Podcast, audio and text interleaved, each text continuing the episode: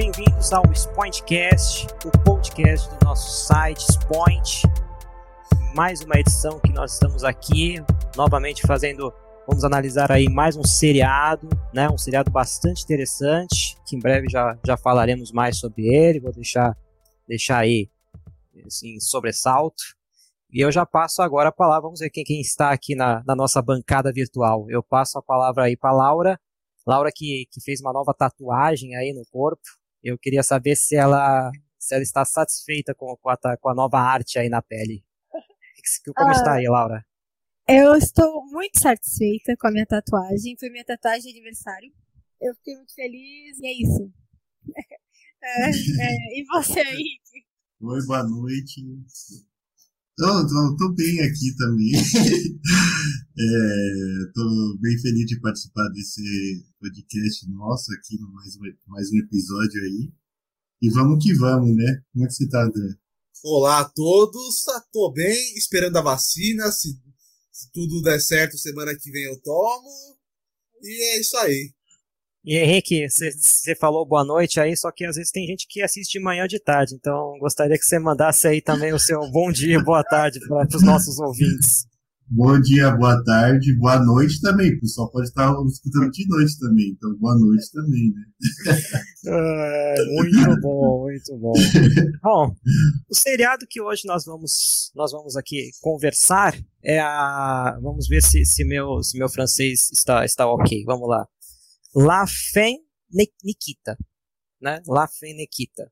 Muito bem. É, vamos de quem foi então, essa recomendação? De quem essa, foi? Re, essa recomendação foi da Laura, né? É, o, o título tem metade francês, é uma parte russa, é, é, canadense, mas também é baseado num filme francês. Isso é multicultural, com certeza é da Laura, sem dúvida. Eu, eu vamos relembrar então como é este quadro, né? Nós já estamos na terceira edição, né? Deste quadro é, Point, no terceiro episódio, né? Muito bem lembrado. Que a gente, uma das pessoas, pelo menos uma das pessoas aqui, é, viu a série inteira, que no caso é a Laura, né? Inclusive é uma das, é uma, uma das séries favoritas da pessoa. E os demais viram apenas o primeiro episódio. Então a gente vai ter essa percepção de quem viu, né? Ou seja, eu, Matheus, Henrique e André vimos apenas o primeiro episódio, Laura viu tudo. Então a gente vai ver, analisar essa percepção entre quem viu apenas o primeiro episódio com quem viu o conjunto inteiro. Lembrando que nós fizemos este mesmo modelo nos dois últimos podcasts que já estão aí na, na, na timeline que já estão aí disponíveis no Spotify e no nosso site. Fizemos anterior, né, já fazendo nosso jabazinho, fizemos o anterior foi do Avatar, a animação, né, Avatar Lenda de Aang. E não também tivemos, é não o filme, e também não o Avatar o filme, é, não, nenhum dos filmes Avatares, né, o desenho, o Avatar Lenda de Aang, e no primeiro episódio foi Caos, a série Caos, também vimos o primeiro episódio, André viu tudo. Então passo aí para Laura. Laura, fala aí pra gente que, o que, que essa série é. Bem, eu descobri essa série através da minha mãe. A minha mãe costumava assistir essa série quando ela passava na TV em 2006, há mais de 10 anos atrás, e ela era apaixonada por essa série. Na época eu era bem novinha, tinha uns 10 anos, e ela me fazia assistir, sendo que eu acho que não era uma série apropriada de uma pessoa de 10 anos assistir, mas eu assistia mesmo assim. Eu gostava na época, mas é claro que agora que eu cresci, acho que eu consigo apreciar melhor. Aí eu decidi recomendar aqui pro nosso podcast. Bem, a série La Feminiquita, a história, é basicamente uma mulher que é, vive na rua, desabrigada. Ela presencia um assassinato e ela é presa em flagrante. Assim, flagrante entre aspas, porque ela não cometeu o crime, ela foi pega com a faca na mão, mas porque ela estava se protegendo da pessoa que realmente cometeu o crime. E ela é presa, levada para prisão, e lá ela é abordada por um homem que trabalha para uma agência de inteligência, uma agência de segurança clandestina, e ele convida ela, entre aspas, porque ele basicamente obriga ela a trabalhar para eles como espiã. Eles não dão uma opção para ela, eles a opção é ela morrer na prisão ou ir trabalhar para eles. E ela decide trabalhar para eles, e aí eles treinam ela para ser uma espiã, e esse é basicamente o primeiro episódio. É esse primeiro momento dela é, sendo introduzida a, nessa agência.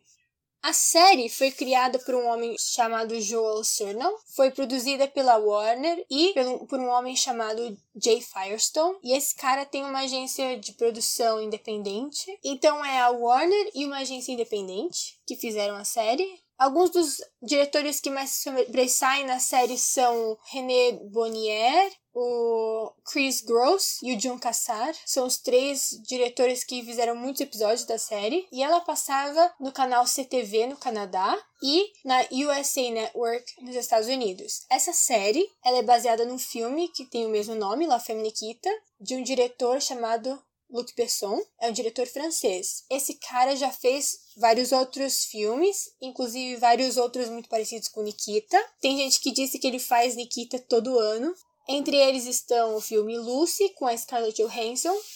Tem um filme que chama Ana, que é um pouco mais recente, de 2018 ou de 2019. O filme original, La Femme Nikita, tem um remake americano que se chama Point of No Return. A série, essa que a gente viu, tem um remake também da CW, que se chama Nikita. O mesmo criador da Nikita, La Femme Nikita, o Joel Surnell, ele fez uma outra série que chama 24 Horas, que é parecida com Nikita. Além disso, tem várias outras produções que têm coisas em comum com essa série. Entre elas estão a série Elias, do J.J. Abrams, tem a Buffy the Vampire Slayer, tem a Xena the Warrior Princess, Dark Angel. Aí tem um filme com a Jennifer Lawrence que chama Operação Red Sparrow, tem o Atomic Blonde, tem a Viúva Negra, que eu acho que tem várias coisas em comum também com essa história. Tudo isso para dizer que essa história ela tá em todo lugar. Não é uma história nova, digamos assim. Você falou que tipo, essa, essa série do A Nikita, ela, é, ela é vista como uma precursora assim do gênero? Uh, eu acho que sim. Eu acho que em termos de eles chamam de spy shows, que é séries de espionagem na TV, é, talvez a primeira ou uma das primeiras, e ela gerou muitos filhotes, como eu mencionei, tipo, várias histórias parecidas. Ela meio que foi precursora nesse sentido. Uhum. Então, até, até falando sobre esse assunto, eu até também estava justamente pensando nisso, porque quando eu vi a premissa da obra, assim, apenas a premissa, porque a partir dali muda completamente, eu vou falar uma coisa que é completamente diferente ao seriado, né? Mas a gente tem, por exemplo, eu até fui olhar, quando é que lançaram o filme das Panteras? Porque a primeira coisa que eu lembrei foi uh, uma, uma menina hum. espiã, as Panteras, entendeu? Por mais que tem muita coisa completamente diferente. E as Panteras foi em 2000, né? Foi meio que nessa época, né? Eu até vi a, a quem gosta de, de, desenho animado vai lembrar, Três Espiãs Demais, que é uma cópia descarada de As Panteras. É, foi em 2001, lançou em 2001, Não, né? Então, é melhor. Você acha que é melhor, André, As Três Espiãs Demais? Eu, eu também acho. Ter a Netflix. Tem na Netflix? Interessante. E eu me lembro, e aí eu comecei a lembrar, eu falei, putz, realmente, é, tinha uma época, né, uh, que, que, tinha essa, né, de, da menina espiã, né? Eu acho que sim, é, em relação à questão da espionagem, é uma das primeiras, especialmente na TV, mas eu também diria que faz, ela faz parte de um contexto, digamos assim, de que no, no fim dos anos 90, começo dos anos 2000, tinha muita série com mulheres fortes, assim, mulheres é, que eram a personagem principal da série. Por isso que eu mencionei a Zina, The Warrior Princess e a, é, a Buffy. Eu acho que tava meio que nesse barco. Não só nessa parte da, da figura da mulher como protagonista, mas também no, nessa série de produções que envolve espionado, que envolve investigação. Que isso, tipo, a partir dos anos, a partir do começo dos anos 2000, eu acho, foi, foi dando bastante é, corda. Os estúdios foram dando bastante corda para esse tipo de gênero, né? Também, em 96, se eu não me engano, né, saiu o primeiro Missão Impossível, né? Então, uhum. e foi um sucesso de cara, né? Então, talvez isso também que foi ali que, opa, espionagem dá certo, vamos começar a fazer, fazer isso. Exatamente. Eu acho que a Nikita, ela é a clássica Femme Fatale, né? E a, e a Femme Fatale é, na verdade, um personagem até antigo, do começo do século XX. Tipo, lá pelos anos 30, 40, quando começou os filmes noirs, noirs, essas personagens existiam. Então, na verdade, é uma referência até bastante, assim, de longa data, essa personagem. Uh, e aí culminou, eu acho que culminou nos anos 90 com coisas como Missão Impossível e tal, e gerou uma combinação das duas coisas, a Femme Fatale e, o, e a espiã e tal. É, é a junção, né, dessa série. Tanto Missão Impossível na parte da espionagem e da Femme Fatale que ficou eternizada nos filmes do James Bond, né, 007. E todo o filme sempre tinha aquela mulher linda, mas que sabe que ou era o interesse romântico ou era a vilã que traía o James Bond, era uma espiã, então já tinha se eternizado desde os anos 60 no James Bond. Além desse conceito de espionagem, que realmente a gente, eu me lembro muito dessa época, eu não sei contar vocês, eu queria até saber o que vocês acham. Eu assistindo essa série em 2020, é, é, é de 97, né? Quando eu olho para essa série, eu falo, é anos 90 com certeza é uma série que foi feita nos anos 90. Sim. Entendeu? É uma série que envelheceu bem, vamos dizer assim. Envelheceu, assim, sabendo da sua época, né? Porque é a época da tecnologia, então aparece aquelas tecnologias, né? A própria introdução, né? Já é um scanner, então já lembra ali o começo, né? Da, da popularização da, da, da, da dessa, dessa, de todos os computadores, né? Da internet, todas essas questões.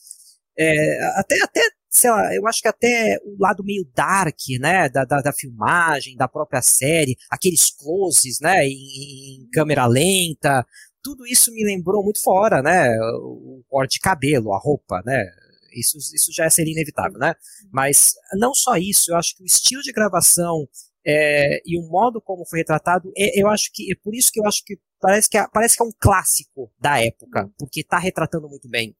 Eu queria saber o que vocês acham toda a estética, né? É bem psicodélico. A gente no começo, completamente psicodélico. Mostra pessoas na rua, é droga, tudo. É muito ali, aquele negócio dos anos 90 mesmo. Aí eu acho que é, é bom e ruim ao mesmo tempo. Porque pra gente que a gente já foi assistir sabendo que era dos anos 90, tudo, a gente ficou, nossa, que legal.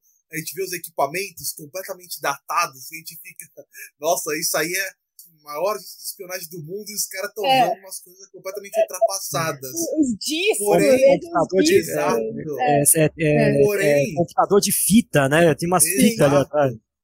Mas isso pode ser ruim para alguém que, tipo, ah, se você tá passando na TV, alguém vai começar a assistir, eu acho difícil de encontrar um público novo, porque a pessoa vai olhar, ah, isso aí é muito antigo, é muito datado. Se a pessoa hum. não sabe o que ela tá vendo, ela só tá passando na TV e ela para ali, eu não sei se ela continuaria assistindo. Justamente porque agora já tem muita série de espião, já saiu muita coisa, Sim. então a pessoa optaria por alguma mais recente. Sim.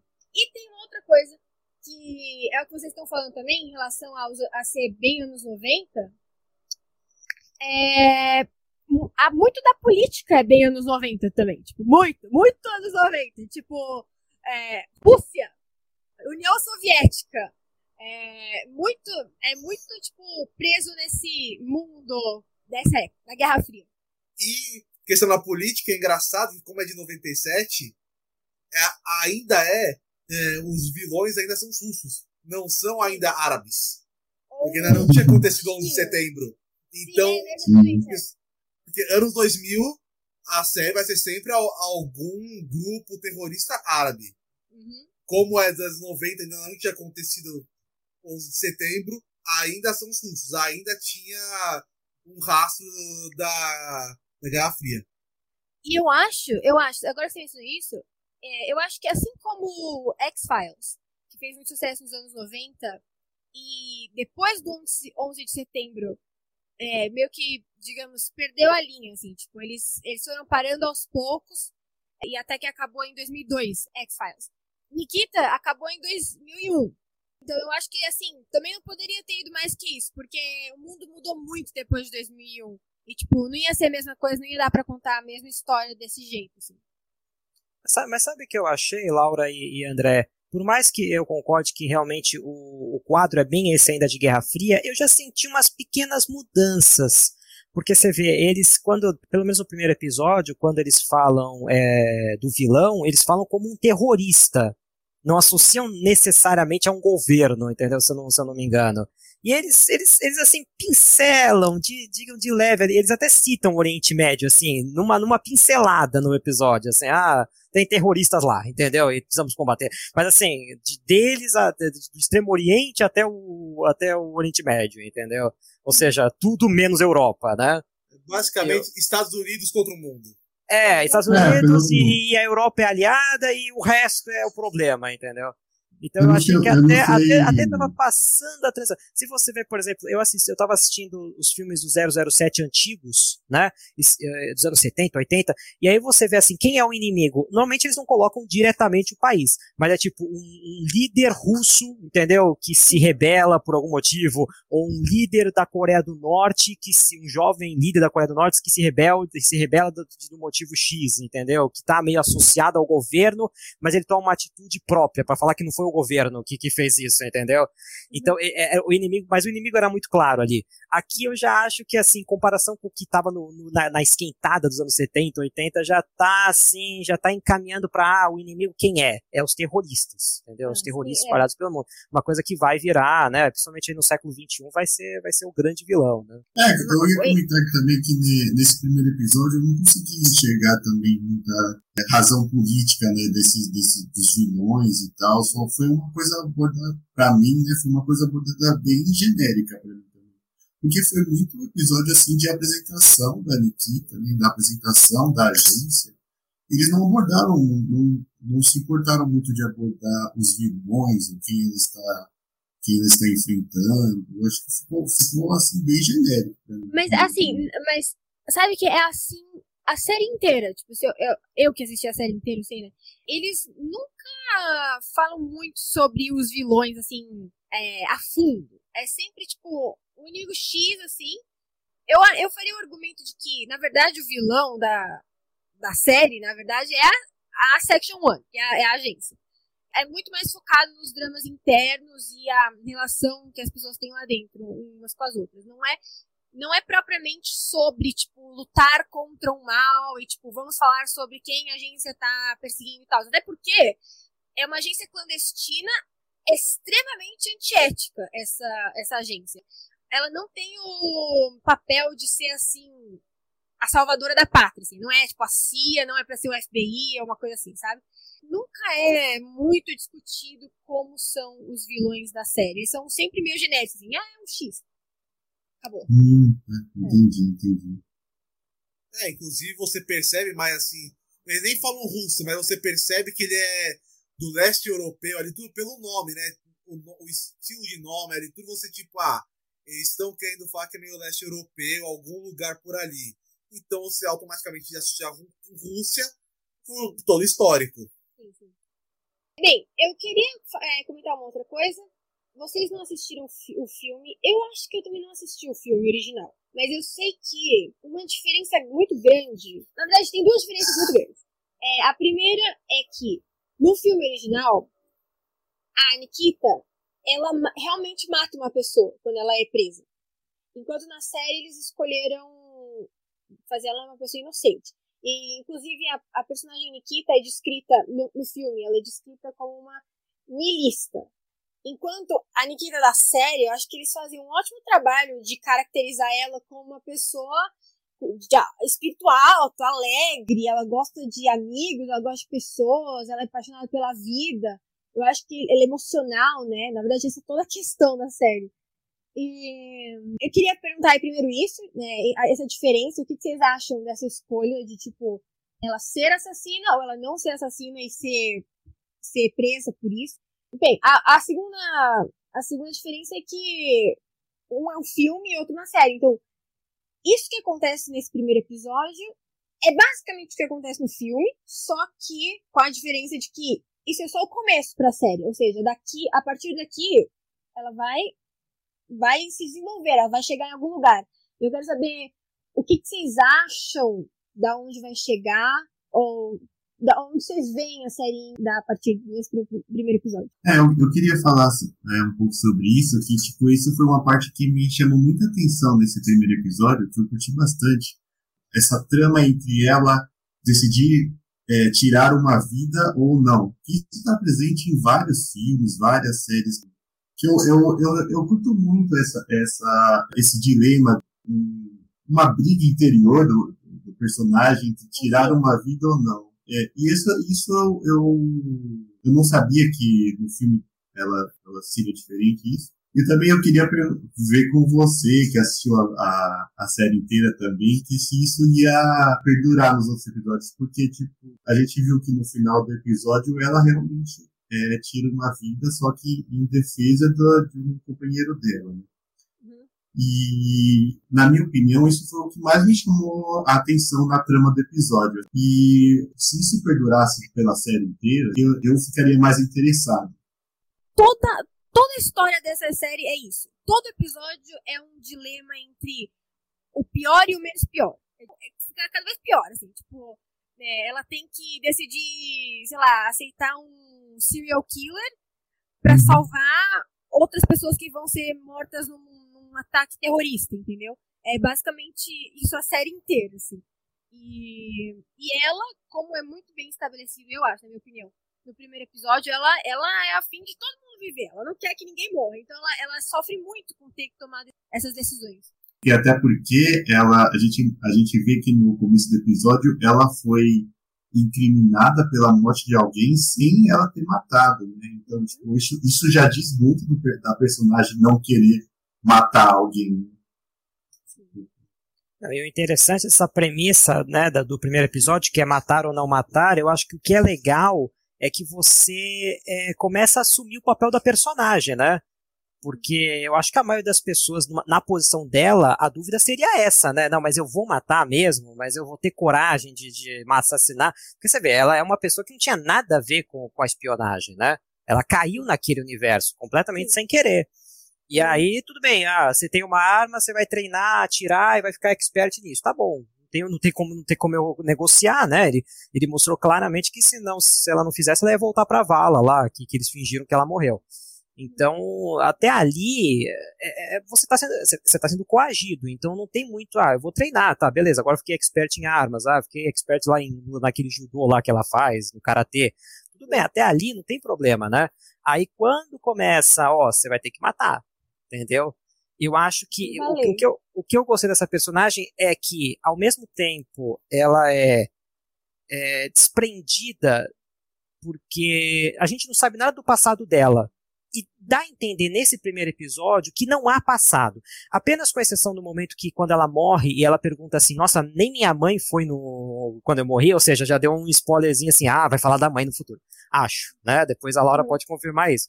Mas uhum. tirando isso, ela assim era uma pessoa que ficava na rua, era, entendeu? Era um mendigo que não tinha nome. Já... Então, assim, era uma pessoa que a gente já supõe que, assim, ó, não tinha passado. O passado era irrelevante dela.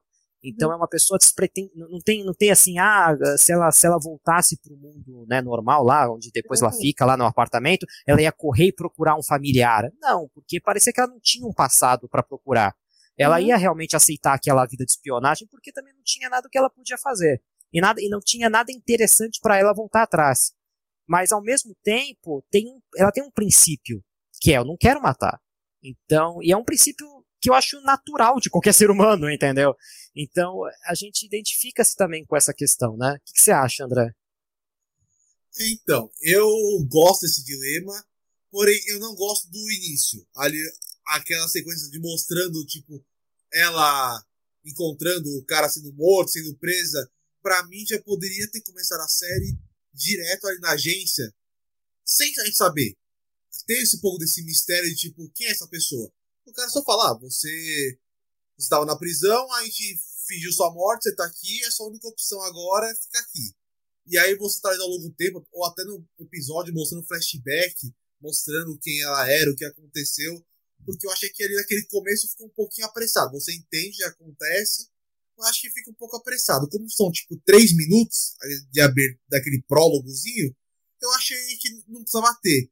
Mas o dilema eu gosto justamente porque, como ela não tem nada, ela não tinha nada, então ela, ah, não quero matar ninguém. E, e ela sabe que se ela não matar e não cumprir, ela será eliminada.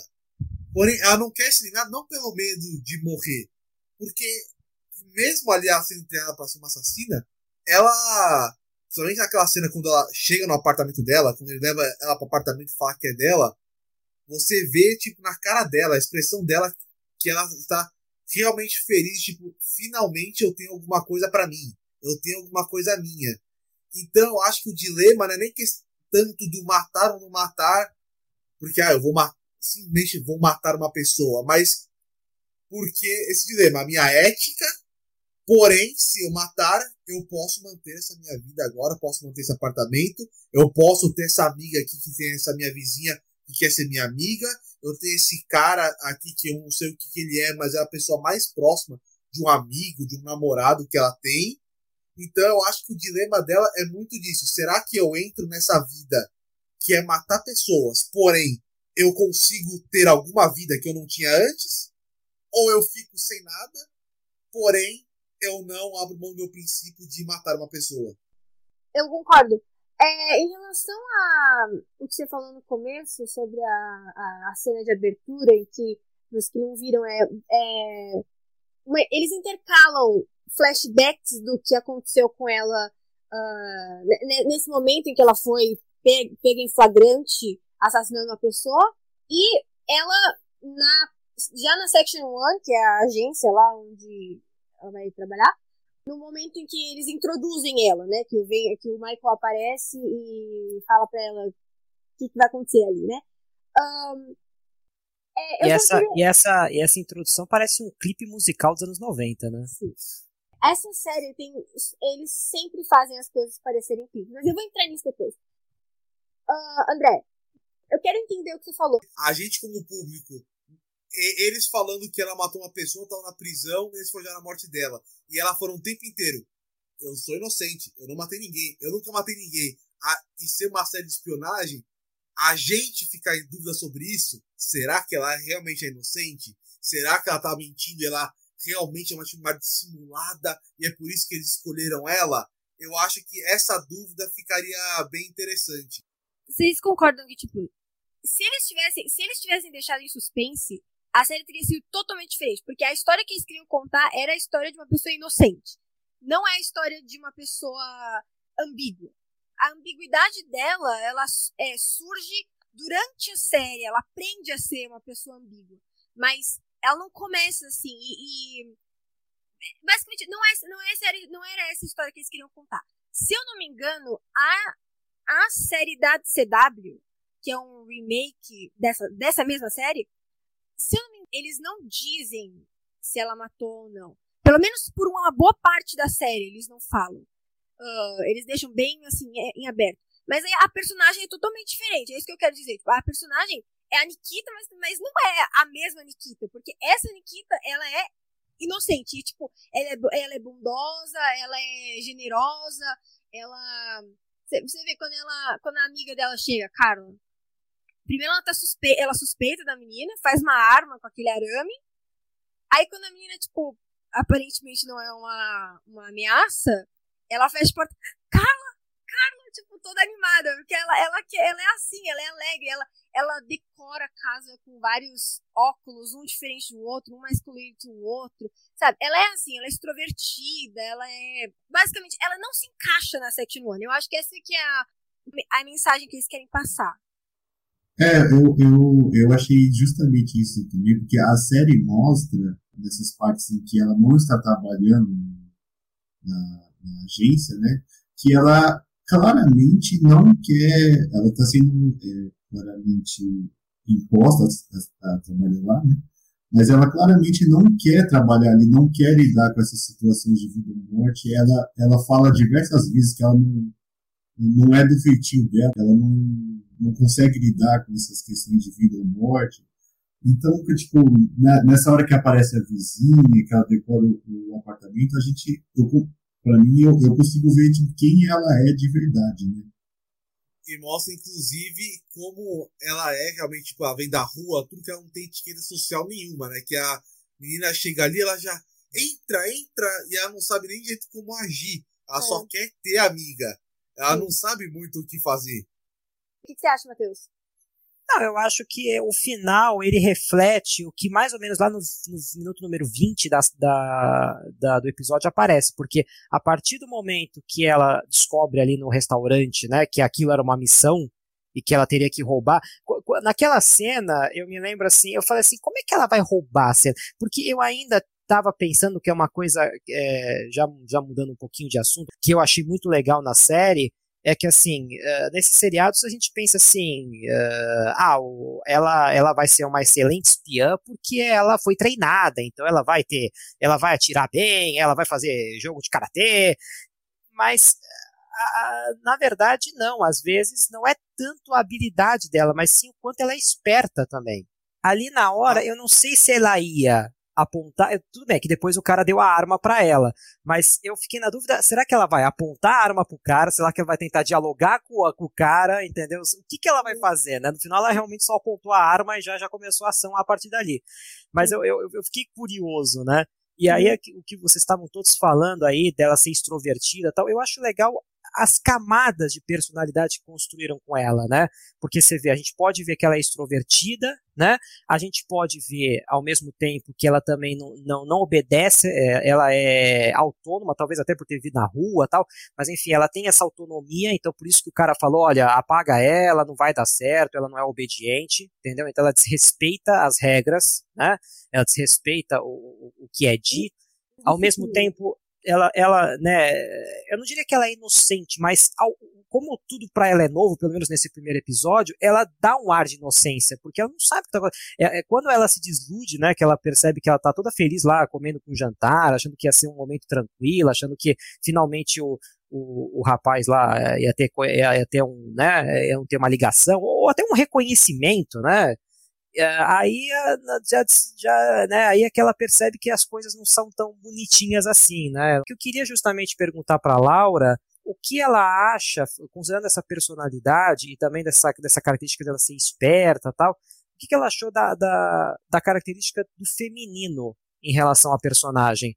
É até citado um pouco, né? Porque no começo da série, não sei se vocês vão concordar ou não, eu, eu pensei assim, ah, contrataram ela, eu, eu lembrei das Panteras. Então, assim, porque dá meio que a entender indiretamente que pegaram ela por ela ser bonita. Entendeu? Deram assim, ah, olhe para ela, aí depois tem, tem uma cena dela se olhando no espelho. Ah, olhe, olhe, olhe como você é. Então eu falei, ah, será que então vai ser o charme dela que vai contribuir, tipo as panteras, que vai contribuir pro, pro, mas não teve nada disso, né? Ao longo do primeiro episódio, praticamente teve, eu não percebi nada disso. Então eu queria saber da Laura e dos demais, é, o que, que vocês acham? É, é, é, é, pelo lado feminino? É muito, muito puxada, assim, por ela ser bonita, então ela tem que ser a, a espiã, ou não tem nada a ver com isso a série? Eu acho que tem a ver. Uh, eu acho que, assim, a premissa, especialmente no primeiro episódio, sim. É, ela é escolhida por isso, o personagem dela é também. É, ela, ela é uma boa espia também, porque ela é bonita e ela pode usar isso como uma arma, né? Uh, ela usa isso durante a série. Mas durante a série também, assim como no primeiro episódio, ela, além da beleza, ela também é muito boa espiã, ponto. Tipo, ela é esperta e ela é. E ela luta bem, ela tira bem, ela faz tudo bem. Então. É, no fim das contas, ela acaba sendo a espiã perfeita, digamos assim. Tipo, eu não, eu não veria essa parte do feminino por si só, assim, porque, assim, eu, só vi o primeiro episódio, mas eu acho que a série, ela fica dialogando, assim, no, no na, na Nikita, o, quando ela está trabalhando na agência, se o emocional dela vai comprometer muito a, o trabalho dela ou não. Porque, assim, na cena do restaurante, ela claramente ela foi enganada ali, né? Mas ela estava pelo que eu acho, ela estava se apaixonando ali cara, pelo cara, né? Ela, tá, ela, ela, ela, ela tava achando que ela estava em um encontro e tal. Até e porque naquele momento eles já tinham falado que ela passou dois anos de treinamento. Então, Sim. era dois anos que ela tinha basicamente contato só com aquele cara. Sim, sim, sim. Sim, e quando ela, ela descobre que aquilo é uma missão, que não tá, aquilo não é um encontro, ele está trabalhando ali, você consegue ver ela, ela devastada porque aquilo era aquilo é trabalho, que ela, ela queria um ponto mesmo, né? o emocional dela estava muito alto. Então, eu não sei se, o Laura, se isso é, é, é abordado nos, nos, outros episódios também. Tudo, tudo que vem à tona no resto da série foi estabelecido nesse primeiro episódio. É, ela não quer trabalhar ali, ela não gosta de matar pessoas, ela não gosta que mintam para ela, ela acredita nas mentiras. Ela, como, como o Matheus falou, ela é um, um pouco inocente, pelo menos no começo. Inocente, é, generosa, ela, ela espera o melhor das pessoas, ela confia nas pessoas. E é, não dá pra confiar em ninguém nessa série. Basicamente, essa é a moral da história. E tudo isso vem à tona no resto da série. Então, o que eu tinha entendido é que ela quer ser, ela não quer ser uma espiã, ela quer ser uma mulher normal, ela quer se apaixonar, ela quer ter o, o seu apartamento com a vizinha que dá a planta. É, mas eles, ela... eles, eles matam essa, todo esse sonho, eles matam em alguns, alguns episódios. Ela já fica sem sonho. Ela só quer sobreviver depois de um tempo.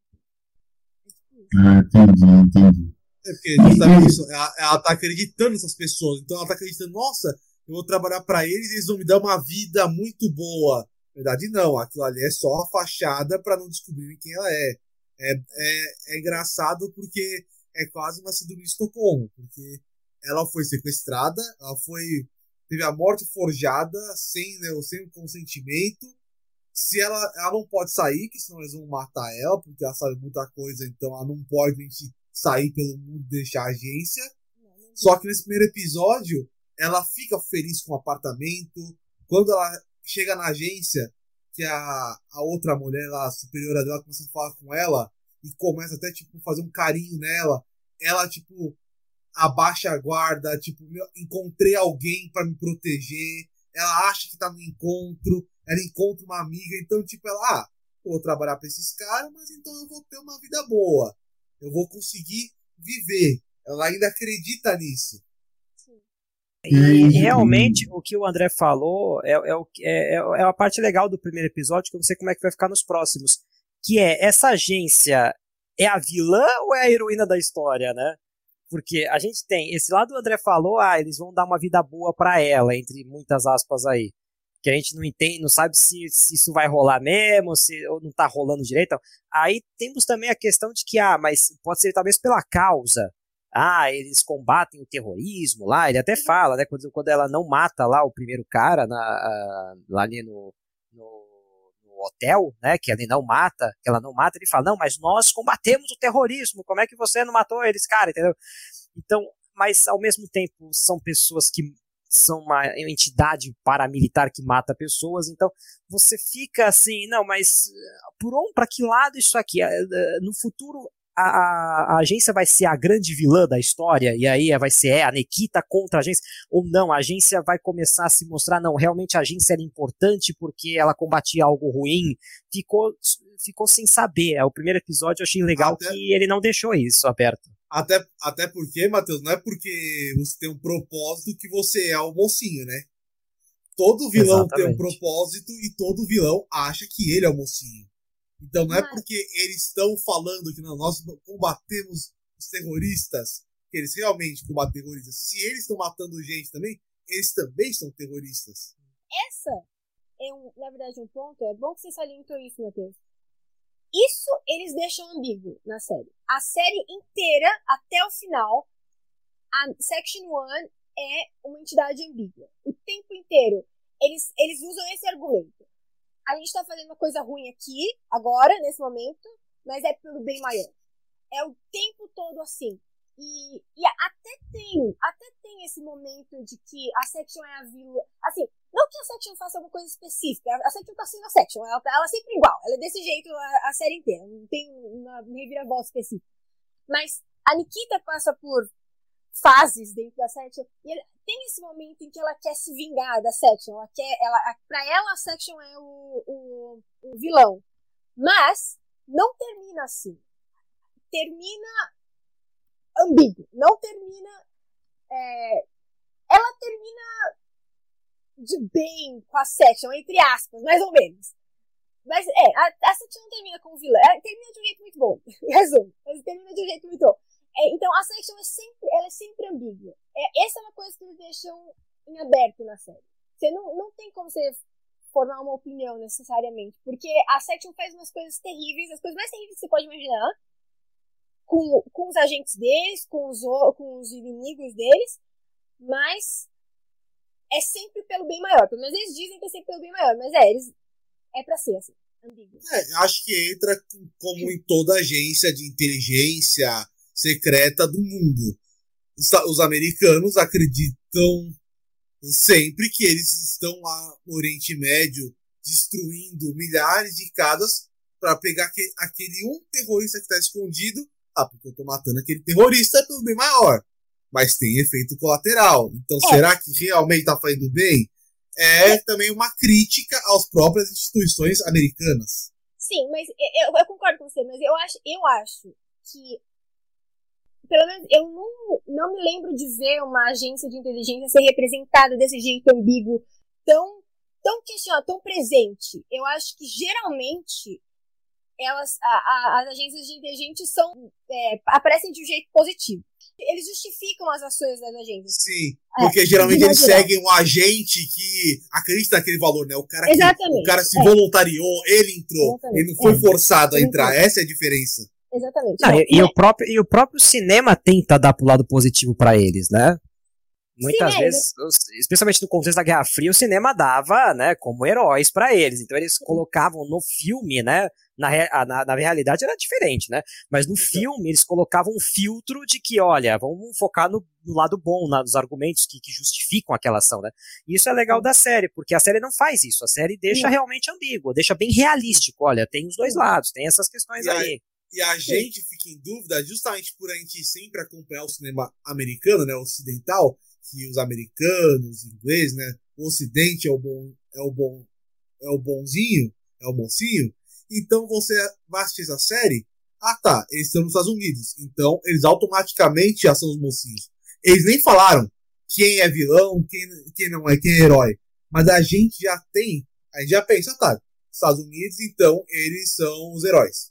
A gente já pensa nisso automaticamente. Agora que você falou dos Estados Unidos, uh, André, eu queria. Eu tenho outra pergunta para fazer para vocês. o filme original é francês. É, você, e a produção é canadense, que metade é francês, né? O Canadá é metade francês, e americana. Eu queria saber se vocês acham que. Vocês perceberam algum elemento francês? Você acha que comparado com séries que são totalmente americanas, que não são inspiradas em coisas francesas, tem alguma diferença? Vocês acham que vocês detectaram alguma coisa europeia na, na série? Olha, retirando o título da série, é, eu não achei muita identificação francesa, não. Eu achei que o filme realmente tem. Na verdade, o filme é, é canadense, né? Vamos dizer assim, né? É. Quem produziu foi canadense. Mas quando você vê assim a, sei lá, a paisagem, né? O começo ali dela é, como pobre numa, numa cidade, a gente associa, né, quando a gente vê aquela cidade, a gente associa a ah, Nova York, Nova York, Chicago, sei lá, alguma cidade grande, entendeu? É, América, De, americana, é. É, tudo então, América. E, e, aí, quando a gente vê, ah, é uma super agência paramilitar, espiã, que até cita a CIA, né? Eles até falam, ah, não, nós não podemos ficar ao nível da CIA, né? Dizendo que eles são melhores do que a CIA. Quando você, você escuta, você fala assim, ah, então eles estão nos Estados Unidos. Eles nunca falam que estão nos Estados Unidos. Não. Mas pode ser no Canadá, pode ser em Toronto, no Canadá. Mas a gente sempre associa, não, é, não, é, é, eles estão nos Estados Unidos, eles estão, eles estão em alguma cidade grande dos Estados Unidos. E, e, eu acho que a série fez bem isso. Eu realmente não vi o, filme, né, que é, que é francês, mas eu acho que eles realmente pegaram aquele filme, devem ter pegado aquele filme e devem ter filtrado, devem ter americanizado, né, na paisagem dele eu vejo Sim. ele muito mais americano do que francês, por mais que tenha uma, uma origem francesa, né? Eu acho que é até natural ser bom americano, porque se fosse só igual ao filme, teria por que fazer. Então é normal. Quanta gente já vê, tipo, até não nem ser tipo francês, que tem uma cultura um pouco mais diferente dos americanos, dos canadenses da parte inglesa você pega as séries inglesas que eles adaptam para os Estados Unidos e eles já mudam muita coisa para adaptar para a cultura deles. Então acho que é normal se eles vão querer passar ali para Canadá e Estados Unidos, pessoal que fala inglês, eles vão tentar americanizar o máximo possível para conseguir o público. E aproveitando e falar sobre nacionalidade, só fiquei com uma dúvida. Uh, queria confirmar para vocês se a, se a dúvida é compartilhada. É, Nikita era o nome dela desde o começo, desde que ela estava na rua, ou era só um nome que ela ganha quando ela entra na, na, na agência? Eu fiquei com essa ah, dúvida ali na hora. Ah, que eu me lembre, não tem nenhuma história falando sobre o nome dela original, então eu acho que esse é o nome dela mesmo. Mas eles também, por exemplo, eles nunca falam o sobrenome dela, ela não tem sobrenome. Então, é, não sei, fiquei aberto. Eu acho que eu acho que eles nunca dão uma explicação para isso. É, eu, eu estranhei que... também, porque eu sempre, como você vê muitos filmes e séries, já, muitas adaptações, Nikita, ah, Nikita já imaginei que era tipo um James Bond, é um codinome, é o 007, é, é quase uma entidade. Só que é quando eles vão lá e falam, não, o seu. Ela ganha um novo codinome, né? Exato. Esse é, o nome normal, tipo Josephine. Tipo, ah, é. então Nikita é o nome verdadeiro dela. Sim. É, eu, eu entendi, eu entendi que isso realmente era o nome verdadeiro dela. E eu acho que eles não colocaram o sobrenome dela para não ter passado dela mesmo, né? não ter família dela se ela for, se eles investigarem depois, eu acho que foi, um, foi uma decisão da, dos roteiristas, né?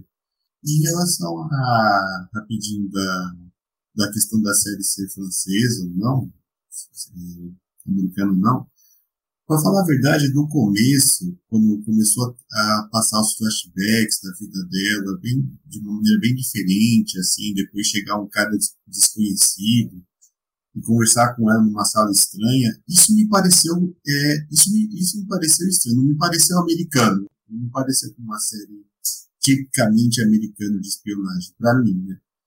Mas aí depois, quando a série foi passando, aí eu fui, fui associando com uma série de espionagem americana. Mas no começo eu não, eu não, eu não consegui achar isso não. Até porque, é, assim como o Matheus, eu, quando eu vi o título, eu já pensei que não era americano, porque tinha francês no nome e tal. É, em relação a isso, eu tenho uma visão um pouco diferente de vocês. Eu acho que, comparado à maioria das séries americanas, ela tem uns elementos europeus, assim, europeicos. Não sei se esse é um europeu, mas alguma coisa, um, um sabor de. Porque, por exemplo, eu acho que, não sei se vocês concordam comigo, tem muito pouco diálogo nesse, nessa série. Muito ah, pouco. Sim. Verdade. Os diálogos são, tipo, mínimos. E o que me impressiona é que é, é uma. É uma é, é, concordo plenamente com a Laura, tem poucas falas, poucas tem momentos, tem momentos reflexivos, né? É um, é um é, é, pelo menos o episódio que eu assisti, o primeiro episódio é de 40, mais ou menos um pouco mais de 40 minutos, mas mesmo com poucos diálogos, mesmo com longas cenas reflexivas, não fica não fica assim demorado para passar cedo, você não, você não fica sentindo que, que está atrasando tal. Para mim os 40 minutos passaram muito rápido. Então, a, ao mesmo tempo, eles conseguiram fazer um seriado dinâmico, né? Sim. Mesmo não tendo fala, mesmo, eles e aí é, é, é, a mistura de cenas, é a mistura assim, acontece muita coisa, então nunca tá também parando a ação. Então eu acho que você sempre fica na dúvida o que vai acontecer, porque a, a partir da cena do a partir da cena do restaurante, você já não sabe direito o que, que, o que aquela empresa, aquela agência é capaz de fazer com ela, né? Então você fica toda hora. A, a vizinha, eu, eu, acho que ela ficou agitada, né? Ai, será que essa vizinha é, é, a inimiga ou é a amiga? Mas é uma coisa que acho que a gente, como uh, telespectador, também ficou assim, né? Será que ela é também aliada ou não? Se ela é uma inimiga? Será? Será? Então, então realmente é, cativou bastante. Foi um seriado que não precisou de diálogo, não precisou de, de, de tanta coisa para estender os 40 minutos mas foi também, né, é, cativou, é, seguiu, a, o roteiro seguiu bem. Eu acho que principalmente depois da metade do episódio, porque a Aline estava apresentando ela, estava meio devagar, até a hora do apartamento. Ela chega no apartamento, vê que tá ali, depois dali já começa, acelera muito o ritmo, porque já manda ela pra missão, aí tem toda a cena, aí depois tem aquela cena que eu acho muito boa, que é eles na rua fazer a emboscada no cara, que eu gosto muito que eles falam, nós vamos ter que interceptar o, o cara. Só que aí depois quando corta pra cena, a visão é do vilão. É. Então quando ele sai do carro, tem um acidente, você fica, tá, é uma armadilha. Mas quem tá envolvido na armadilha? Você não sabe. Então você já começa a ficar tipo, opa, será que o trabalhador é a gente? Será que teve um acidente mesmo? Você, tipo, pode, será que é um cara? Será que é todo mundo? Você fica igual o vilão, tipo, tá suspeito, mas eu não sei se é, não sei se são todos. Eu acho que a partir da cena do apartamento ali é, acelera bastante, porque a gente, beleza, vamos pra missão. Tem a cena do hotel, que aí ela não conseguiu matar o cara. Depois tem essa cena da rua, teve a perseguição. Eu acho que a partir dali eles aceleram bastante o ritmo para mostrar mesmo, beleza. A gente apresentou essa personagem, agora vamos mostrar sobre o que é a série. Que é uma série sobre. É uma série de ação sobre espionagem. Eu concordo com você, mas tem uma outra coisa que eu queria comentar em relação a isso, eu não sei se vocês concordam comigo. É, é de ação e, e espionagem. É assim, é uma história de personagens. Não é uma história de ação, por exemplo. Eu, eu acho que comparado com outras coisas de ação, ação às vezes tende a ser assim meio uh, barata no sentido assim, de, ela vem de graça, entendeu? Às vezes ela não tem um propósito claro. E eu, eu acho, na minha opinião, que todas as cenas de ação nessa série, elas estão ali para desenvolver a trama de um jeito que elas são necessárias, entendeu? Elas são meio que um, um acessório para desenvolver a trama que eles querem contar, que é o, o, o dilema pessoal dela, é o, a dificuldade dela de se integrar naquela história. E, e nesse primeiro episódio, basicamente, esse primeiro, esse primeiro momento dela na, na Section 1. O que vocês acham? É, eu, eu concordo com você que uh, não sei se a, a, parte da ação foi a, realmente a parte que eles focaram mais no episódio. É, eu também concordo que é, mostrar o sentimento da personagem, mostrar o que ela está sentindo naquele momento. Mas, é, como você falou, o principal intuito da série era mostrar esses personagens, era mostrar o desenho desses personagens. Mas só dela, né? Dos outros também existe isso não mostrou de ninguém mais, né? Tipo, do, do, instrutor dela, que a primeiro momento eu também achei que ele também poderia estar se apaixonando por ela, mas não, né? Ah, não sei. não, ele, no fim das contas. Não, eles têm uma coisa, mas.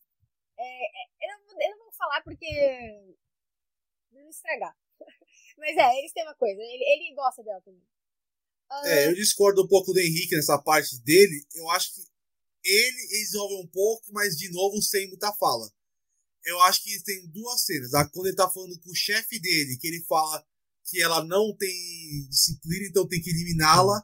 E aí então ele arruma uma missão para ela para mostrar que ela é capaz, porque ele não quer dispensar ela. E depois no final, quando ela tá sem comunicação, ele vai atrás dela, se ela tá bem. Não tem muita fala, mas ali tipo mostra, bom, não sei se ele gosta dela tipo para namorar, para casar, mas ele se importa com ela.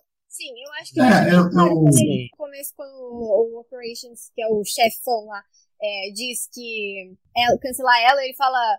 Hum, acho que não precisa dela, ela é boa, ela é boa. Tipo assim, tipo, tentando convencer o Operations de que não precisa matar ela. Eu acho que deixa claro. O que você ia falar, Matheus?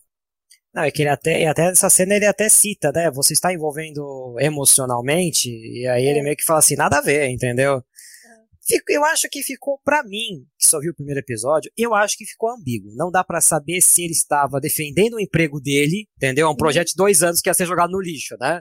Então, eu não sei se ele estava, né, ai meu emprego, entendeu? Ele estava uhum. protegendo o emprego que ele sabia que ia pegar muito mal para ele se ela não fosse boa e ela, ele queria continuar investindo nela ou se realmente havia realmente alguma ligação emocional com, ele, com, com, ela, né? Tá na cara que ela tem alguma ligação emocional, ela, ela sente alguma coisa emocional com ele, seja na cena do restaurante, seja na cena final, que ela uhum. mata o outro cara para salvar ele, né? Uhum. Ela podia ter, ela podia, na, inclusive a cena é ótima, porque a cena parece que ela, ela talvez queira matá-lo, né? Que era uma Sim. solução para ela, mata ele e vai embora, é. entendeu? Completamente até, até eu achava que até eu até falar putz, esse, esse, primeiro episódio vai acabar aí. Eu, eu, sei que vai acabar aí eu vou ter que ir no segundo episódio. Mas não graças a Deus não acabou aí. E, mas matou o outro mas uh, uh, acabou acabou seguindo né? Ele, ela, ele, ela acabou matando o que estava atrás dele. Eu, eu, eu concordo em parte com a Laura, é mais construção de personagem e os dilemas dela nesse primeiro episódio do que a cena de ação, que é, acho que é mais secundário.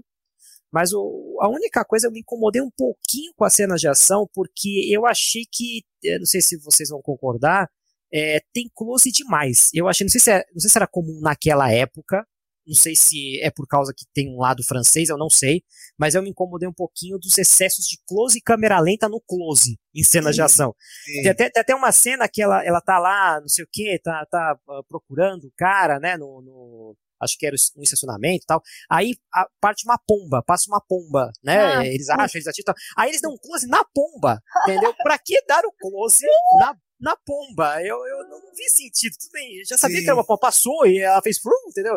A gente já sabia que era uma pomba. Não, mas eles, eles exigiram que havia um close gigantesco. Um close Sim. enorme na pomba, né? Me, me é, lembrou muito o Zack Snyder. Não sei explicar. Eu não sei explicar. Me lembrou, me lembrou o Zack Snyder no sentido que eles querem colocar a câmera lenta, o close pra dar meio que uma emoção, pra você ver a cara dos personagens. Só que eles usam em toda a cena de ação, toda a cena, eles usam isso então chega lá, tipo, na terceira cena você fica, de novo? Por quê? E eles focam, tipo, no, no, na cena da rua, que eles fazem a emboscada. Tem lá um monte de agente. Aí eles focam nos caras, tipo, dando lá, dando os tiros. Mas eu não ligo pra aquele personagem. Eu não me importo de mostrar aquele personagem em câmera lenta e na reação dele. Então, Dá um lado até cômico, também, né? É, exato, eu acho que tem um excesso nisso. Talvez eu, até eu por falta verba, não ter um orçamento tão grande, você usa a câmera lenta para adicionar uma dinâmica. Dis, exato, dar uma disfarçada é. numa é, falta é, de é. efeitos. Eu acho que tem a ver com a época também, eu acho. Eu acho que tem a ver com tudo isso que vocês falaram também da câmera lenta e também numa questão, eu acho que também, ainda que bem pouco de sexualidade, eu acho. Tipo, mostrar é, a personagem dela tipo na, em hum. câmera lenta, hum. fazendo poses de luta. Eu acho que tem um pouco disso também. Né? No fim do episódio, o que, que vocês interpretaram? Tipo, que ela queima aquela fotografia do, da cova dela no cemitério, depois de ter matado a primeira pessoa na vida dela. Eu acho que foi ela aceitando essa vida nova. Bom, eu, eu matei uma pessoa, eu sou agora uma assassina, é. então é isso que eu sou agora, então. Eu, eu já não, eu não. Exa, exatamente, eu não tinha muita coisa, eu só tinha essa lembrança da minha mãe, mesmo ela falando que a mãe não tratava bem dela, não gostava dela. Era, ela tinha uma lembrança, tinha ali uma coisa para segurar. Então eu acho que ela se libertando e tipo aceitando, tá bom, se conformando porque ela, ela, ela é uma prisioneira. Então ela se conformando com a situação dela. Para mim é até uma redundância quando ela queimou, porque eu achei que é isso que eu já que eu falei anteriormente. É, para mim a série já mostrou assim claramente, olha, a gente não vai, ela não tem um passado misterioso que você vai ter que descobrir. Não, não é muito por aí. Pelo menos eu senti isso. Eu senti mais assim, ó, veja o futuro dela. É muito mais interessante você pensar, putz, o que vai acontecer com ela agora? Do que, ah, o, o que ela tem escondido no passado? Porque não falam muito o que ela. É, é, como a Laura falou, nem o sobrenome dela é citado. Mas, ao mesmo tempo, você percebe, não, mas não, a série dá muito a entender que não tem nada lá. Entendeu? E eu acho que uhum. quando eles queimam ali, representa justamente o fim dela, o passado dela e agora que ela vai ser espiã e tal, dá pra ver assim, realmente esse passado é, é, deixou para trás, uh, essa questão aí não será avaliada, né? Não é, não é o foco da série. Passamos por esse ponto, vamos seguir em frente. É, eu também, eu também, concordo justamente com isso. Também. Eu acho que é simplesmente o abandono de sabe, pelo menos até saber quem ela era, quem sobre a família dela. Acho que ela não, ali, ali mostra que ela não está mais interessada em buscar o que ela era antes. Né? Eu queria saber rapidamente, é, o que, que, vocês acharam dos outros personagens, assim, Ampassan. É, o, que, que, vocês acharam, o que, que vocês acharam da Madeline, especialmente? Porque eu gosto dela. Acho que a gente viu um pouco dela, né, no primeiro episódio, é. mas é... Eu achei, eu achei legal aquela parte da que ela fala que a, femi, a feminilidade dela é mais importante do que todo o treinamento dela, não sei o que. Meio que insinuando que a feminilidade também pode ser usada como uma arma mas fora isso, eu não, eu não, eu não consegui pegar muito dos outros personagens. Acho que não, não muito assim, no primeiro episódio dos outros personagens. Eu gostei justamente que eles deixaram esse mistério, até, inclusive nos nomes. Eu não lembrava que eles citaram. Eu não, eu não sei se eles citam o nome dela nesse episódio. E mesmo o nome do Michael, eu acho que só é citado pela Nikita na hora do, do jantar que ela fala Michael. Então você fica até será que ele se chama Michael? Ou é só um nome que ele, invent, que ele inventou? Você Sim. não sabe realmente muita coisa deles e sobre ele, eu acho que é só um cara que tá ali e aí tá lá fazendo o trabalho dele e se afeiçoou àquela, àquela mulher. Já a, a outra gente, eu acho que ela já tem um pouco mais de empatia com ela, porque me dá a impressão que ela tem o mesmo, a mesma trajetória dela. Ela foi uma pessoa que teve o passado apagado, se transformou numa uma assassina, só que agora ela ficou mais velha, então agora ela é uma mentora. Então ela treina, as pessoas têm a rigidez para treinar elas, só que ela tem um pouco de empatia por saber o que elas passaram. Okay. É, deu, é, deu a entender que ela, assim como o Michael, vai ser um, uma espécie de aliada a ela lá dentro, né? Embora que infelizmente mostrou muito pouco realmente dela, né? Sim. Se a gente vê, sei lá, o velhinho como, como cara mais ou menos, porque ele queria até apagar ela ali depois de dois anos, a, a, o Michael e ela parecem ser, vão ser as, os dois grandes aliados. Realmente faltou tempo de tela para ela nesse episódio, provavelmente ela vai ter mais tempo, né? Já que a Laura citou ela, deve ter devem trabalhar mais para ela e eu, eu supus que eu suponho que é mais pelo lado do Michael mesmo, como se fosse uma aliada lá dentro dela, né? Lá dentro da agência, né? Sim. E o, o André falou que não falaram o nome da Madeline e do Michael. Isso eu não tinha reparado, mas eu acho que o Operations, que é o, o chefe que quer cancelar ela, esse eu acho que eles realmente não mencionam o nome dele no, no, nesse episódio. O que é meio, sei lá, surpreendente. Eles deviam ter feito isso, mas eles não fizeram, acho. E... Eu acho que é de propósito. Justamente Sim, que, é. tipo, uma agência. Não, ninguém fala o nome de ninguém, porque todo mundo só sabe o que, você, o que precisa saber. Então, tipo, o nome não é importante ali. Você é um agente. Isso que você falou é exata, exatamente isso que acontece na série. Você só sabe o que você precisa saber e nada mais. É, vem à tona. E é, tem dois outros personagens que, que viram aliados da Nikita ao longo da série, mas eles realmente nem apareceram direito nesse episódio, que é o Walter, que é o, o velhinho que ajuda ela com os apetrechos, aquele batom super, que nem as três espiãs, assim, um batom uhum. que, que é bomba, que é não sei o quê. E o, o Birkoff, que é o, o, que mexe nos computadores, sabe? Com os que encontrou o vilão, que encontrou o é. vilão que fala assim. É. E o Henrique, eu acho que tinha perguntado anteriormente se eles desenvolviam os outros, os outros personagens, além da Nikita, os dramas deles. Sim, eles, eles desenvolvem, claro que a Nikita é sempre a principal, mas. Sim, eles desenvolvem os, outros, os dramas dos outros personagens também. É, esse, esse velhinho que passou rápido, quando eu olhei para ele, eu lembrei assim, o, o, que eu lembrei foi 007, né, que nós temos o era agente D, eu realmente eu esqueci, o, André lembra qual é o, todo 007 não é tem... Não é agente M? Agente M? Não, o M, acho, acho que a M, a M é a, é a chefe, né? É a chefe, é. Aí tem um é, outro que é o. Que sempre é o... tem o, ca... o, cara do apetrecho, o cara dos é, é, Exatamente, sempre tem o cara do apetrecho. E nos tradicionais, agora é, é jovem, né? Mas os, os, tradicionais ele era um velhinho, né? Acho que foi três uh, atores diferentes de velhinho e tal. Acho que não, acho que foi o mesmo. Teve um ator que ficou muito tempo sendo ele. E, eu, e aí eu lembrei na hora, assim, eu achei que é uma ligação quase que direta né, com o 007, com o clássico velhinho do, do, dos, dos gadgets, né? E, e, esse batom explosivo é, é, é 007. Pra mim isso é 007, né? Que depois você vai copiar com as Panteras, vai copiar com três peões demais. Mas é, é 007 aquilo ali, né? É, é, aquelas coisas que, que é, ah, isso é uma, um objeto normal, mas se você apertar três vezes vira uma bomba explosiva, né?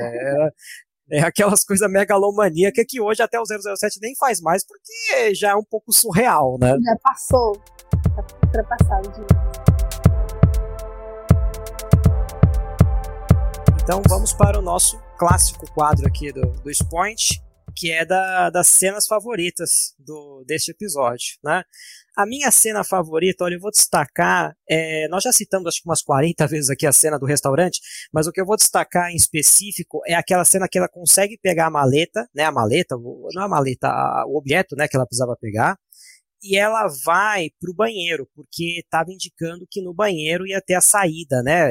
A agência falou: olha, no banheiro vai ter a saída é, para você se livrar da, da né, se você conseguir chegar no carro. E quando ela vai e ela abre a saída, está totalmente bloqueada com tijolos, né? Uh, assim, bem destacado que foi bloqueado aquela saída.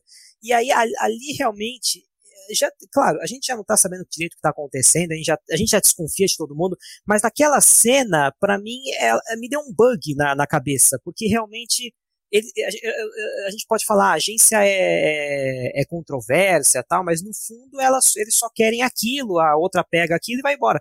Não, eles de propósito bloquearam aquilo ali para ela Uh, tipo como se fosse um teste, mas não é, mas ao mesmo tempo era real, né? Ao mesmo tempo, aqui eles queriam também o chip. Então aquilo me bugou. Então eu percebi que talvez ali era a essência da série. Vai ter plot twist o tempo inteiro. Você uhum. tem que ficar preparado para qualquer coisa. Então para mim é para mim é aquela cena. Laura, qual é a sua cena? É, eu já digo, mas antes disso, quando ele deu a maleta com a arma, você estava esperando isso? Eu não. Eu não, não achava que ia ter alguém, alguém não se surpreendeu? Eu, tipo. Eu, eu achava que, tipo, é, aquilo não era um presente presente para ela mesma. Eu tava com essa sensação de que ele, ele, não.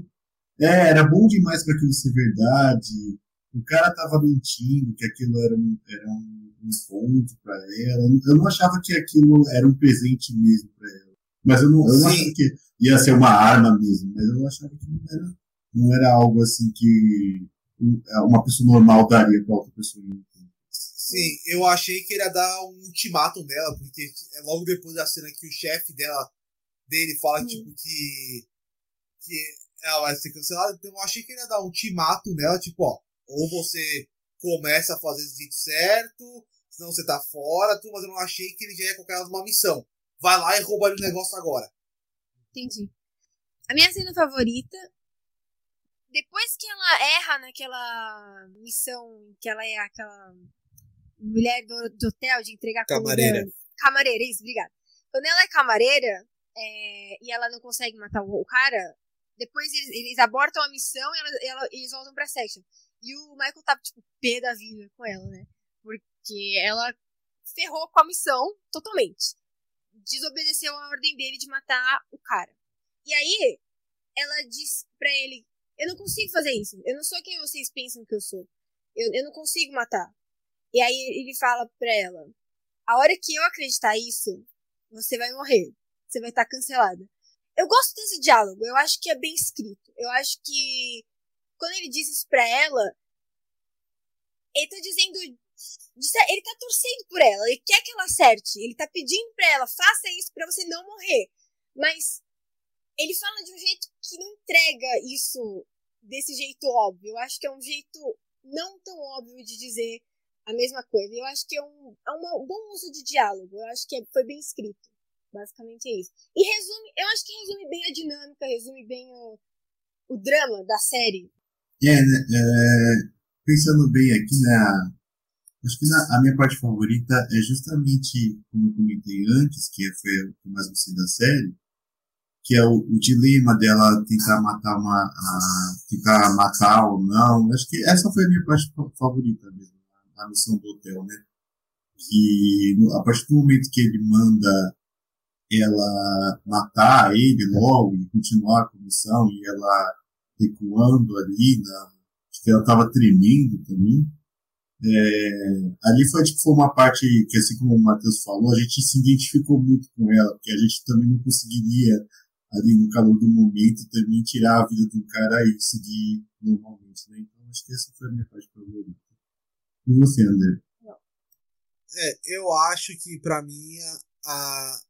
Não sei se é a minha favorita, mas a cena mais importante do episódio é logo depois né, do restaurante, quando chega no apartamento. Porque é ali, é o ponto de virada, é o ponto de virada do episódio. Porque até ali ela tava completamente inocente, ela tava treinando, mas eu não sabia direito que ela tava treinando, o que ela tava fazendo.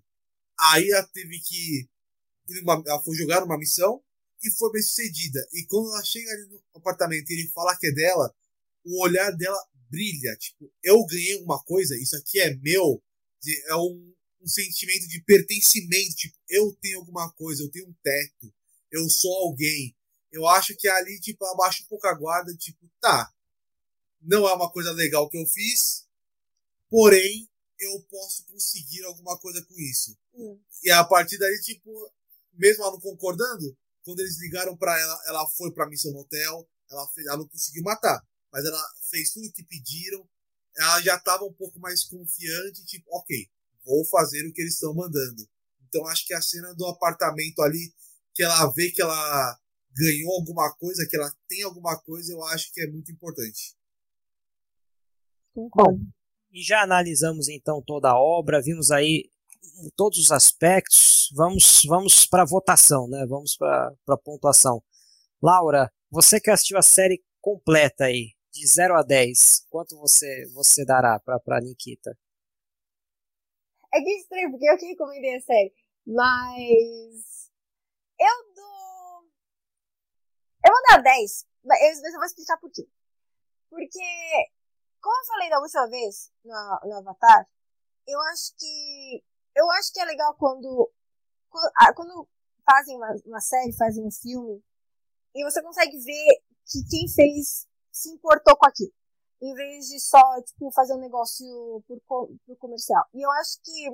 É porque eu vi a série inteira, mas dá pra ver que eles se importam com os personagens da série, entendeu? Eles, eles contam com carinho a história deles. E eu acho que, pra mim, isso que conta. Além de que eu acho a série tipo, super estilosa, assim, eu acho que eu gosto das músicas, eu gosto das roupas que eles usam e tal. Eu acho que eles fazem um bom trabalho de fazer um, um conjunto coeso.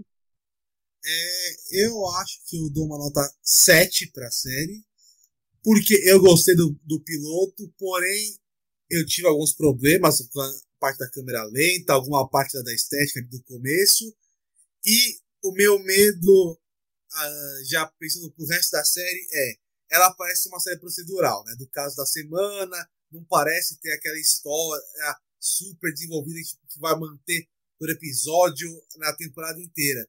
Então, como eu vi que a série tem cinco temporadas, é quase 100 episódios, né? São 96. Eu imagino que isso pode acabar cansando, pode ficar repetitivo, aí pode cansar, porque a gente já viu isso muitas vezes acontecer né, com CSI, Law and Order, todas essas séries do caso da semana são séries ótimas, porém depois de um tempo, não, como não tem essa uma história principal, é sempre o caso da semana, parece que os personagens dão uma estagnada e o único jeito de funcionar é trocando personagem, matando gente, então isso eu fico um pouco pé atrás por medo de ser uma série procedural e, a, e aí com o tempo você vai assistindo, chega na terceira, quarta temporada, você começar a cansar e você assistir mais por obrigação do que por realmente ser boa a série. É, e você, Henrique, o que você achou? Qual a nota que você dá? É, eu acho que eu vou, eu vou dar por volta de 9, é, porque eu curti bastante a, o, a, o dilema principal da série, né? É, eu curti bastante também é, o roteiro de mostrar muito o sentimento da personagem é, é, em conflito com o trabalho dela, com o cotidiano dela ali naquela agência, eu curti bastante isso. E é, acho que o único ponto negativo, que vamos falar negativo assim também, é muito de mim, não da série em si, que o essa questão de câmera não só de câmera lenta, mas da. Eu acho que todo esse, esse, esse estilo de câmeras, esse estilo de cenas de ações não muito desenvolvidas assim, cenas de conflito não muito desenvolvidas assim, que eu acho que é, é o intuito da série, sim, mas eu acho que eles poderiam, eles, eles poderiam melhorar. E você, Matheus, qual que é a sua opinião? Olha, eu, eu fico ali por volta dos 8. Vou, vou, vou até dar um 8,5, porque realmente é o que o Henrique, concordo plenamente com o que o Henrique falou. A premissa é bem legal da série. Eu acho que a jogada deles com, com essa espiã, e não, não tanto açucarado como vai ser as Panteras, né? Eu gostei bastante. É o que eu tinha dito, 40 minutos passaram passaram voando, passaram rápido, então o roteiro achei dinâmico, achei bem legal, né? o que, o que me peca, eu acho que realmente são as cenas, né, que nós falamos, alguns closes exagerados, e o que o André falou, eu não sei como eles vão conseguir segurar isso aí até quarta, quinta temporada. Não pode ser pode ser que façam isso de maneira primorosa, mas eu gostaria de pensar em que, em que onde é que a série iria abordar é, para ter tanta temporada com essa premissa. Dá para ir para muitos lugares, mas eu não eu, eu, tenho medo daquilo começar a ficar mais do mesmo ou a, o roteiro ficar repetitivo, né? Então também tem uma apreensividade, vamos dizer assim, para os próximos, próximos episódios. O, mas eu daria por volta desse, desse 8,5. Você acha, Laura, que, que fica repetitivo? Ó, é que é repetitivo é uma coisa subjetiva. Eu acho que. É, né, eu posso, pra mim pode não ser repetitivo, pra vocês podem ser. Mas eu entendo essa crítica, até porque eu já assisti várias, várias. Várias das minhas séries favoritas são procedurais. E elas. Eu reconheço que elas ficam repetitivas, como por exemplo X-Files. Mas uma diferença que eu acho de Nikita pra X-Files, por exemplo, ou CSI, ou outras séries que o, o André falou, é que são só cinco temporadas. Tipo, X-Files tem nove. Eu acho que faz diferença, tipo, quase o dobro. É, cinco temporadas é tipo assim. Se fossem nove de Nikita, eu, eu estaria com vocês, mas são cinco, então acho que não chega nesse nível para mim de, tipo, ser muito festivo. E tem um outro que, que é a quinta temporada tem só 10 episódios. Não sei se vocês viram isso. A quinta temporada tem 10 episódios. Porque quando terminou na quarta temporada, os fãs ficaram indignados. Porque terminou num plot twist, assim, que eles não conseguiram aceitar. E eles forçaram, literalmente forçaram a Warner a fazer mais 10 episódios. Então, é, não. Eu, eu acho que, assim, o finzinho, tipo, o fim da quarta temporada e o fim da quinta não são maçantes porque tem esse plot twist, que, esse movimento. Mas lá pelo meio da terceira temporada, o fim da terceira, o meio da quarta, não sei. Talvez vocês achem que é um pouco maçante. Mas, sei lá, eu acho que não dá tempo de ficar maçante, porque são só cinco temporadas, é meio rapidinho, sabe? Eu acho que um pouco desse sentimento é porque hoje em dia também, série, é, se você anuncia uma série com 10 episódios, você já fica um pouco tipo, nossa, é muita coisa. Geralmente, séries hoje que fazem sucesso são as que têm 6 ou 8 episódios por temporada, e no total elas terminam com 30, 40 hum. episódios. Então, acho que quando você já pega uma série com 100 episódios, 20 episódios por temporada, você já fica, putz, são 20 episódios por temporada. A gente acabou acostumando agora já com, com séries que tem 6 episódios, então não tem tempo para enrolar nada. É aquela historinha, eles vão contar aquilo e é isso essas séries mais longas, eles. Ah tá, eles podem ir no meio, colocar um, um episódio só focado em um personagem, focado no outro, fazer um negócio tipo um pouco mais. Ah, mesmo sendo uma série de espionagem, vamos fazer um negócio um pouco mais comédia. Vamos fazer umas. Várias séries já fizeram episódios musicais. Você não, não tem, tem mais liberdade. mas, você, mas você tem mais essa liberdade pra você, tipo, ah, esse episódio aqui, a gente consegue, a gente não precisa fazer a história principal, a gente pode fazer alguma, a gente pode inventar para fazer essas coisas. Então acho que isso a gente acabou perdendo um pouco, a gente é muito difícil a gente ver uma série hoje com 20 episódios por temporada. E, e tem, tem alguns episódios filler, por exemplo, nessa, nessa série. Alguns. Mas eu, eu entendo a crítica, eu concordo com isso, tipo, talvez fosse melhor mesmo se não fosse procedural. Porém, eu acho que não é dos mais graves pecadores deste pecado. Eu acho que tem série que é muito pior em termos de procedural do que essa série. Bom, vamos agora para a nossa despedida, já encaminhando para o final do podcast.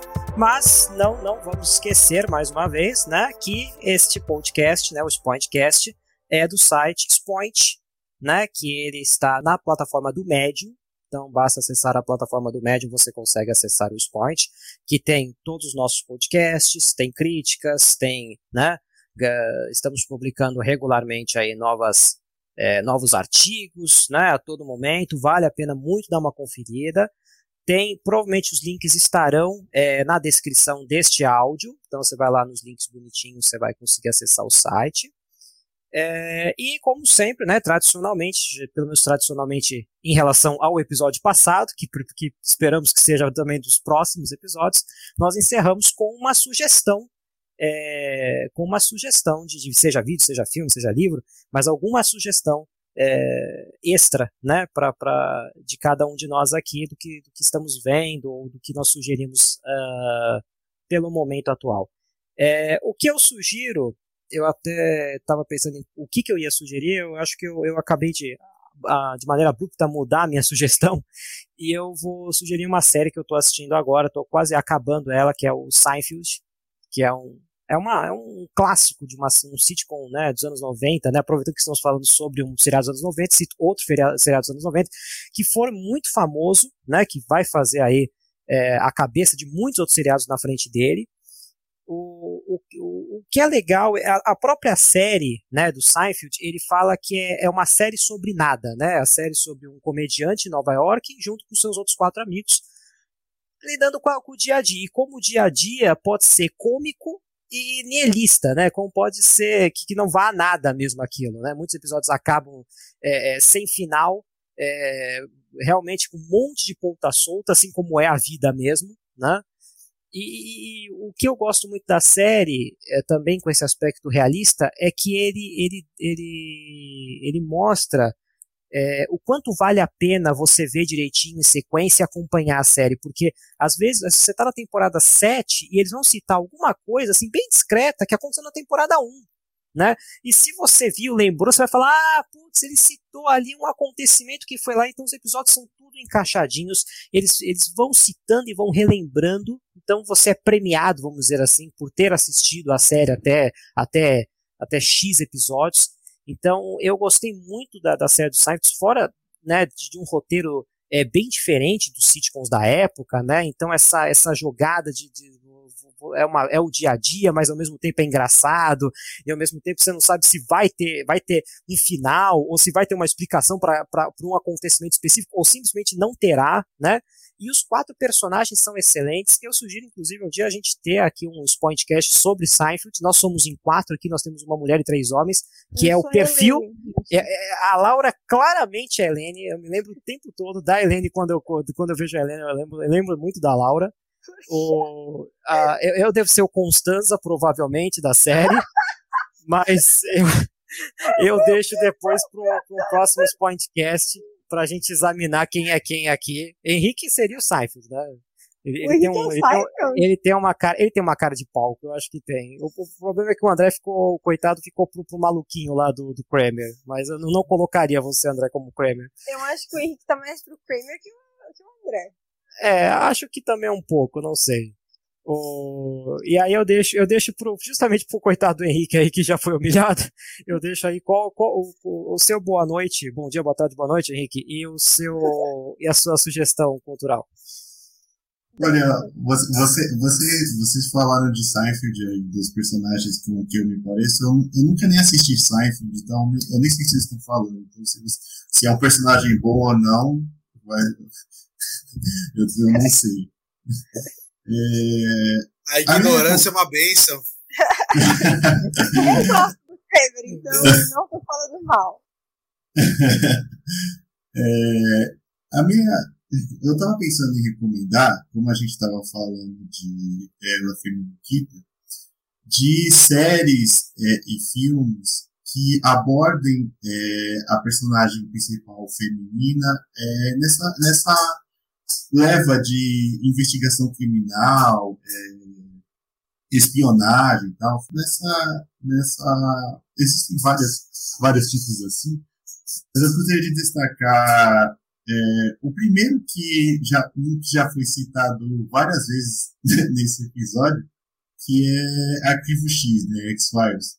Um dos personagens principais é a, a Denise Cano, que é é, eu acho que é, é, a personagem que a gente mais se identifica na série, porque ela é a personagem que está chegando naquele mundo de casos paranormais e que ela não, não sabe nada da, do, da, daquilo, né? Então ela, assim como a gente, ela chega ali na, naquele, naquele ambiente e ela vai é, aprendendo, vai aprendendo a lidar, e ela, inteligentíssima, vai, vai conduzindo os casos junto com o parceiro, então eu acho, eu acho legal falar da, de Arquivo X. É, eu também a, acho bacana falar também da, da série da Jessica Jones, que também é um pouco de muito de investigação criminal também, que vai com a, a personagem principal. Personagem principal, uma investigadora, né, uma é, private investigator. E também do filme O Silêncio dos Inocentes, que leva a, a personagem principal também é uma agente da, FBI, que ela lidar com um caso muito é, muito difícil, né, para que ela acho que ela era uma não era uma consolidada, uma agente consolidada ainda, e que ela e ela vai lidando com um caso assim com maestria, assim. Eu acho eu acho bem bacana é, citar o Silêncio dos Inocentes também. E você, é, André? É, eu vou recomendar de novo uma série da Netflix, a é, Banks, que teve sua segunda temporada lançada recentemente, no dia 30 de julho.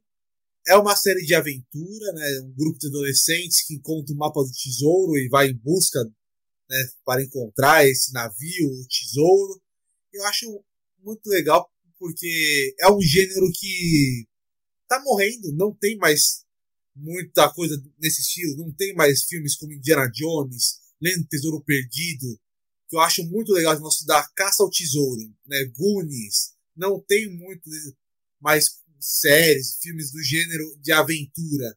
Então é uma série que eu acho bem legal, tem duas temporadas na Netflix. A primeira é boa, mas a segunda, que lançou recentemente, ela, ela conserta os erros da primeira temporada, ela melhora o nível, que às vezes é difícil acontecer, né? A segunda temporada ser melhor que a primeira, mas ela consegue Sim. fazer isso. E é uma série divertida, você consegue assistir no fim de semana, não é cansativa. E em breve, crítica no site do Spoint. Oh! Olha só. Aí sim. Aí vale a pena. E você, Laura? Eu? Bem, eu vou recomendar uma série também. É... A série que eu vou recomendar se chama Cold Case. Eu acho que ela é da Warner. Eu devia ter procurado. É húngara, tem... norueguesa, chinesa. Ela, ela é americana, americana, americana. Americana. É, americana. É sobre eh, uma a, a polícia da Filadélfia que um, eles investigam casos antigos. É, casos que já estão já desistiram de, de se investigar. E começou em 2003. Como é uma série que fala muito sobre o passado, tipo, os casos às vezes são dos anos 60, dos anos 50, dos anos 70, todo século 20 tem caso é, abordado na série. A trilha sonora é muito boa, porque eles sempre colocam música do tempo em que o caso se passa. Então, a trilha sonora é boa, tem boa representatividade racial, o que é ótimo também. E é uma boa série, todo mundo deve assistir com os kills. Muito bem. Então, muito obrigado, ouvinte, por ter ouvido até aqui. Não esqueça que também nós temos nosso e-mail para críticas, sugestões, entre outras coisas. Qual é o nosso e-mail, Laura? point.contato.gmail.com Temos esse e-mail aí para acessar. Muito obrigado por ter escutado até aqui e até a próxima, até o próximo episódio.